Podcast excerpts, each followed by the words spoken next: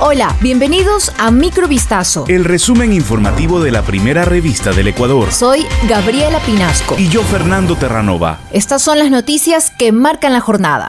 14 de enero de 2022. El precio de la gasolina super, que se encuentra sujeto a condiciones de mercado, registró un aumento desde el pasado martes 12 de enero.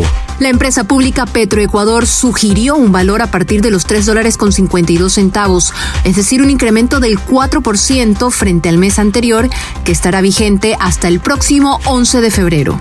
Mientras que en el periodo del 12 de diciembre al 11 de enero, este combustible tuvo un precio sugerido de 3 dólares con 40 centavos el galón. Este viernes 14 de enero, desde la embarcación Sierra Negra, en Bahía de Puerto Ayora, el presidente de la República, Guillermo Lazo, oficializó el decreto ejecutivo para la ampliación de la Reserva Marina de Galápagos.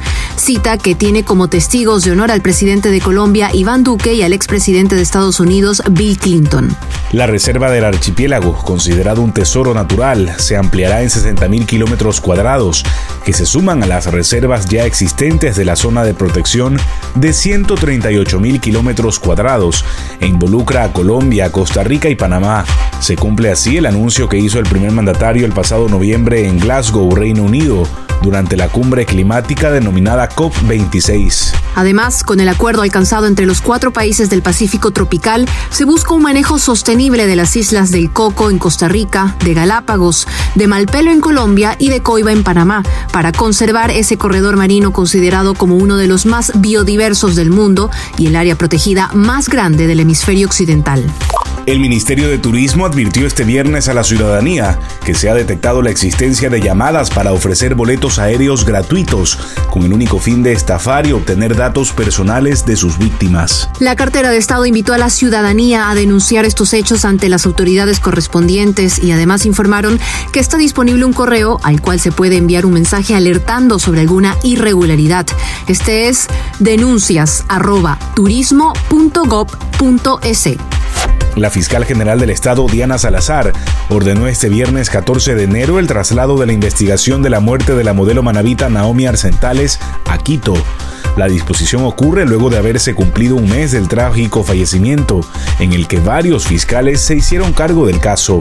Esta decisión se toma, además, debido a que las agentes fiscales que conocían este caso en Guayas, Libanesa Galvez y Patricia Morán, confirmaron un diagnóstico positivo de COVID-19 y presentan un cuadro delicado, situación que les impide continuar con las diligencias en territorio. De esta manera, la Fiscalía informó que el expediente de este caso será trasladado de la Fiscalía de Personas y Garantías número 9 perteneciente a la provincia del Guayas a Planta Central con el objetivo de seguir con las acciones previstas en esta causa, garantizando el acceso a la justicia tras los hechos que desembocaron en la muerte de la joven en Manta. Todos los títulos militares y obras de caridad del príncipe Andrés de Inglaterra le fueron retirados por la reina Isabel II debido al llamado a juicio al que deberá presentarse por una demanda de abuso sexual a una menor, según lo anunció este jueves el Palacio de Buckingham. En un escueto comunicado emitido por la residencia oficial de la soberana británica, la Casa Real indicó que con la aprobación de la reina y sus acuerdos, los títulos militares del Duque de York y sus patronatos reales han sido devueltos a la reina.